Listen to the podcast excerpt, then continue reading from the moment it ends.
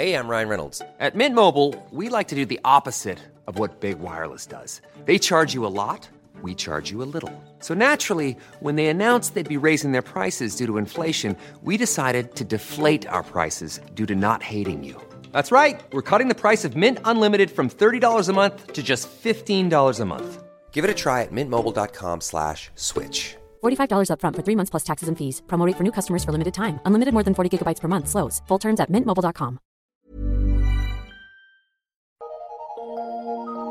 Eu sou Mário Persona e essas são as respostas que eu dei aos que me perguntaram sobre a Bíblia. Você escreveu perguntando se Davi e Jonatas teriam sido homossexuais. Bem, independente do que diga a opinião pública ou as leis de um país relacionadas, leis relacionadas a uniões homossexuais, a relação amorosa entre pessoas do mesmo sexo, amorosa que eu digo, uma relação erótica, ela não tem qualquer respaldo na palavra de Deus. E pelo que você escreveu, você não estava querendo saber a minha opinião ou o que é politicamente correto, mas você quer saber o que diz a Bíblia, não é mesmo? Então vamos ao que a Bíblia diz. A minha opinião não vale nada, o que é politicamente correto também, e o que a, o que a opinião pública diz também não importa para o cristão. Vamos ver o que a Bíblia diz. Marcos 10, de 6 a 8. Desde o princípio da criação, Deus os fez macho e fêmea. Por isso deixará o homem a seu pai e sua mãe e unir-se-á à sua mulher. E serão os dois uma só carne, e assim já não serão dois, mas uma só carne. Esse é o projeto original de Deus que é encontrado na Bíblia, a união de um homem com uma mulher. Simples assim. Qualquer coisa que vá além disso pode até ter o respaldo das leis, da opinião pública, aprovação da sociedade, eh, pode ser visto tranquilamente nesse mundo como algo normal. Porém, isso não vai encontrar eco na palavra de Deus. De Deus. Deus odeia o pecado e ama o pecador, mas isso não significa que ele veja com bons olhos o pecador que deliberadamente decide viver de maneira contrária aos seus pensamentos expressos na sua palavra. Ao contrário, Deus é rigoroso com o pecado. Em especial quando nós tentamos santificar as nossas práticas, distorcendo o que está na Bíblia para dar respaldo às nossas práticas. Seria mais simples você dizer que não liga a mínima, não dá a mínima importância para o que diz a palavra de Deus, do que você tentar adaptar a palavra de Deus às suas ideias e às suas práticas. Você disse que crê no Salvador Jesus, no Senhor Jesus como seu Salvador, e ao mesmo tempo você diz que está apaixonado e mantendo um relacionamento afetivo com outra pessoa do mesmo sexo, com outro homem. Será possível conciliar, conciliar a sua fé com essa prática, segundo a Bíblia? Você está tentando fazer isso, mas não é possível. Ananias e Safira, tentando parecer piedosos e generosos aos olhos de Deus e dos irmãos, mentiram ao Espírito Santo e foram mortos apesar de suas almas terem sido salvas. Eu acredito que eles tenham sido salvos. Mas eles foram mortos aqui, porque eles não serviam mais como testemunho de Deus na terra. A palavra de Deus diz que nós não devemos orar por alguém em pecado que é para a morte. E pecado para a morte não é pecado para a morte da alma, perdição eterna. Não, é para a morte do corpo. Quando o Filho de Deus já não serve para ser um testemunha neste mundo, Deus pode decidir levá-lo embora, simplesmente assim. Eu não estou tentando incutir em você algum tipo de pavor, mas eu quero deixar claro o que a Bíblia diz. E isso e, ela, e não pode, ah, o que a Bíblia diz não pode ser diluído por nosso sentimentalismo. Ah, a, a responsabilidade de quem crê em Cristo, de quem professa crer em Cristo, é grande, não é brincadeira. Quando nós cremos em Jesus, nós recebemos uma nova vida que provém de Deus. Nós não somos deixados neste mundo para cuidar dos nossos próprios interesses, mas somos deixados aqui para cuidar dos interesses daquele que morreu para nos salvar. Cristo está agora no céu, intercedendo pelos que são seus, que estão aqui. E os seus que estão aqui, no mundo, estão aqui testemunhando por Cristo, testemunhando de Cristo, que está no céu. Testemunhar, crer em Cristo, significa também andar de forma coerente com a sua vontade que é expressa na Bíblia. Em Romanos, na carta de Paulo aos Romanos, diz que qualquer união ou relação entre pessoas de um mesmo sexo é, é o quê? Vamos ler a passagem. Romanos 1, 25 a 27. Pois mudaram a verdade de Deus em mentira e honraram e serviram mais a criatura do que o Criador, que é bendito eternamente. Amém. Por isso Deus os abandonou às paixões infames, porque até as suas mulheres mudaram o uso natural, no contrário à natureza. E semelhantemente também os homens, deixando o uso natural da mulher, se inflamaram em sua sensualidade uns para com os outros, homens com homens cometendo torpeza e recebendo em si mesmos a recompensa que convinha ao seu erro. Será que isso não está claro o suficiente para você? O fato de você ter decidido ter uma relação extranatural e extra-bíblica com alguém do mesmo sexo é uma decisão sua, é um problema seu. Mas não queira agora santificar o que Deus não santificou. Não queira mudar a verdade em mentiras para ela se adaptar ao seu estilo de vida. Deus santificou apenas a união entre um homem e uma mulher. Ponto. A questão fica muito simples quando nós descobrimos que Deus instituiu o matrimônio, ou a união entre dois seres humanos de sexos opostos, tendo em vista a procriação e multiplicação da espécie. Entre outras coisas, mas é também eh, crescer e multiplicar-vos. Qualquer tipo de união homossexual, tenha ou não sexo envolvido nisso, não contempla os objetivos de Deus, mas contempla a vontade própria das pessoas assim unidas. Uh, outra função da união homem-mulher é servir como figura ou tipo de Cristo e sua noiva, a igreja. A união homossexual também não cumpre esse papel Portanto, mais uma vez, ela é algo que está fora da vontade e dos planos originais de Deus.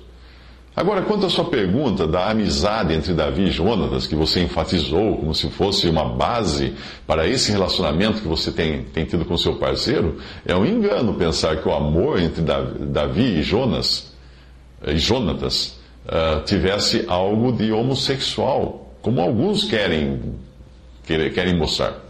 A relação afetiva e sexual de Davi era com a sua esposa ou suas esposas, né? Porque ele tinha mais de uma esposa. E o mesmo acontecia com Jonatas. Ele tinha, ele tinha suas mulheres, sua mulher ou suas mulheres.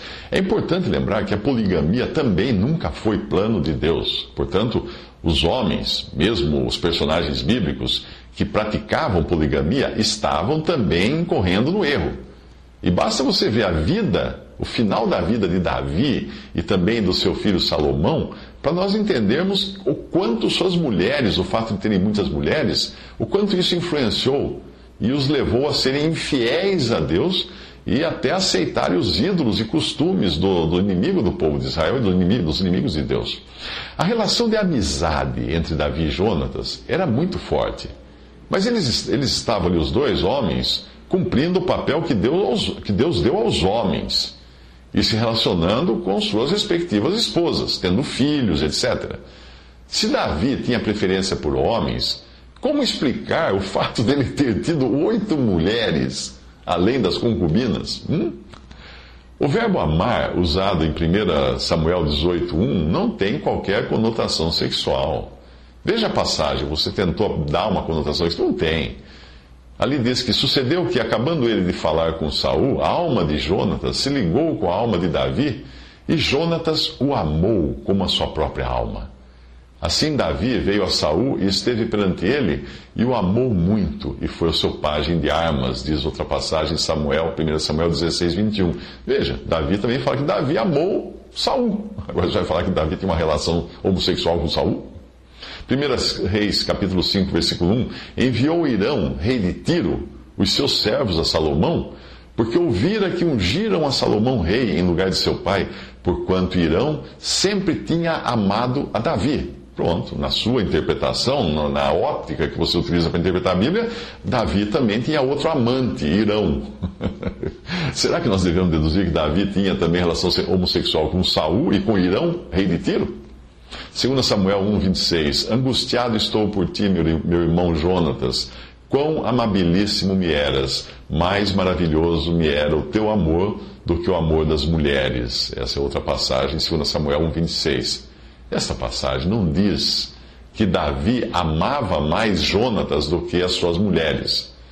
Mas ele percebia uma amabilidade tão grande da parte de Jonatas que essa se traduzia como um amor maior do que o o que Davi percebia nas suas mulheres. E não é difícil entender isso, se nós considerarmos apenas a atitude de Mical, que era uma das mulheres de Davi. Veja o que ela fez em 2 Samuel 6,16. E sucedeu que entrando a arca do Senhor na cidade de Davi, Mical, a filha de Saul, estava olhando pela janela e vendo o rei Davi, que ia bailando e saltando diante do Senhor, o desprezou no seu coração.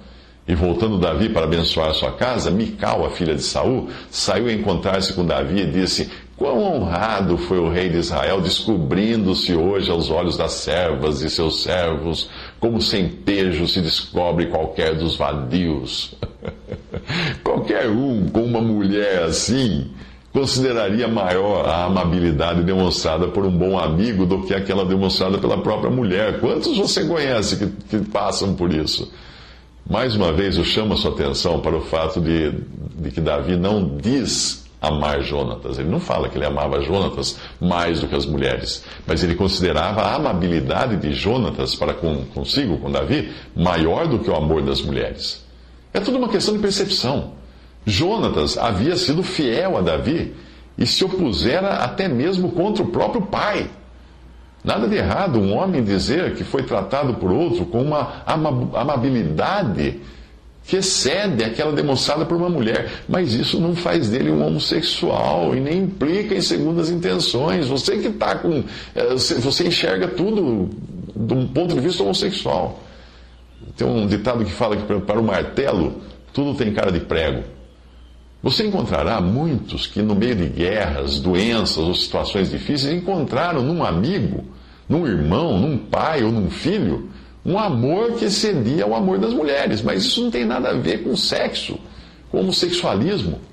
É triste ver como essa ideia homossexual de amor destrói as afeições mais puras entre pessoas do mesmo sexo, como é o amor entre amigos, o amor entre irmãos, o amor entre pais e filhos. Você diz que crê na Bíblia, portanto você tem uma responsabilidade para com Deus. Além disso, o simples fato de você ter entrado em contato, em contato comigo para expor a sua situação e desejar dialogar sobre o assunto, demonstra que você mesmo não está totalmente tranquilo com essa ideia, porque se tivesse, não teria entrado em contato comigo. Será que você buscava realmente saber o que a Bíblia diz? Ou apenas esperava contar com o meu apoio para você reafirmar aquilo que você já pensa, mas que você está inseguro em pensar assim ao ponto de pedir minha opinião? Eu posso ver que o seu e-mail é todo ele a respeito de você, dos seus sentimentos, dos seus desejos, da sua vida, dos seus planos. É tudo você. Você só fala de você. Mas eu pergunto: que valor tem a palavra de Deus para você? Será que Deus admira vocês dois, você e o seu, e o seu companheiro, por, por isso que vocês fazem?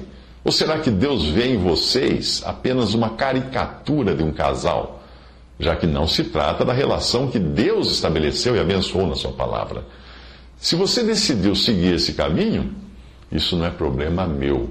A responsabilidade é sua. Se eu encontrar você na rua, eu vou respeitar você do mesmo jeito. Mas, por favor, não queira usar a Bíblia e a amizade entre Davi e Jonatas como pretexto para justificar a sua própria vontade. Alguém que, uh, alguém que, depois que eu publiquei esse texto de resposta a essa pessoa, Alguém me escreveu argumentando que o fato de Davi e Jonatas trocarem beijos denunciava um relacionamento homossexual. Ai. A minha resposta foi a seguinte: lá ele fala, ele cita esse versículo de 1 Samuel 20, 41. Depois que o menino se foi, Davi saiu do lado sul da pedra, inclinou-se três vezes perante Jonatas, com o rosto no chão. Então despediram-se, beijando um ao outro e chorando. Davi chorou ainda mais do que Jonatas. Esta é a passagem da Bíblia. Eu não sei o quanto da Bíblia você conhece, mas se você ler atentamente, verá que o beijo sempre foi uma prova de amor e de afeto, independente do gênero, do sexo da pessoa. É preciso distorcer o texto para enxergar qualquer coisa no beijo entre Davi e Jonatas, além de amizade e afeição. Alguém, alguém com esse, esse tipo de mentalidade vai acabar achando que os beijos entre pais e filhos na Bíblia sejam prova de incesto, então. Ah, veja só, pai e filho se beijando, eles também faziam sexo. Vai, vai achar que os beijos praticados entre homens seja, seja homossexualismo sempre. E o beijo entre as mulheres? Ah, isso é lesbianismo. E vai achar que a ordem dada várias vezes no Novo Testamento para que os cristãos se beijem, ósculo, sempre que eles se saudarem, ah, então significa que o homossexualismo está sendo aconselhado na doutrina dos apóstolos. Ai, será que você não percebeu que essa sua propensão para enxergar além do que está no texto é a mesma propensão dos homofóbicos que agrediram, aqueles que não, agrediram um pai que beijou um filho adulto numa feira, numa exposição, o pai deu um beijo no filho, os dois estavam ali abraçados, passeando pela feira, e eh, os homofóbicos agrediram esse pai porque beijou seu filho em público, achando que eram homossexuais. Veja que homofóbicos são também aqueles que enxergam homossexualidade em tudo. Da mesma forma como alguns homossexuais enxergam sexualidade em tudo. Não é diferente da, da sua maneira de enxergar as coisas.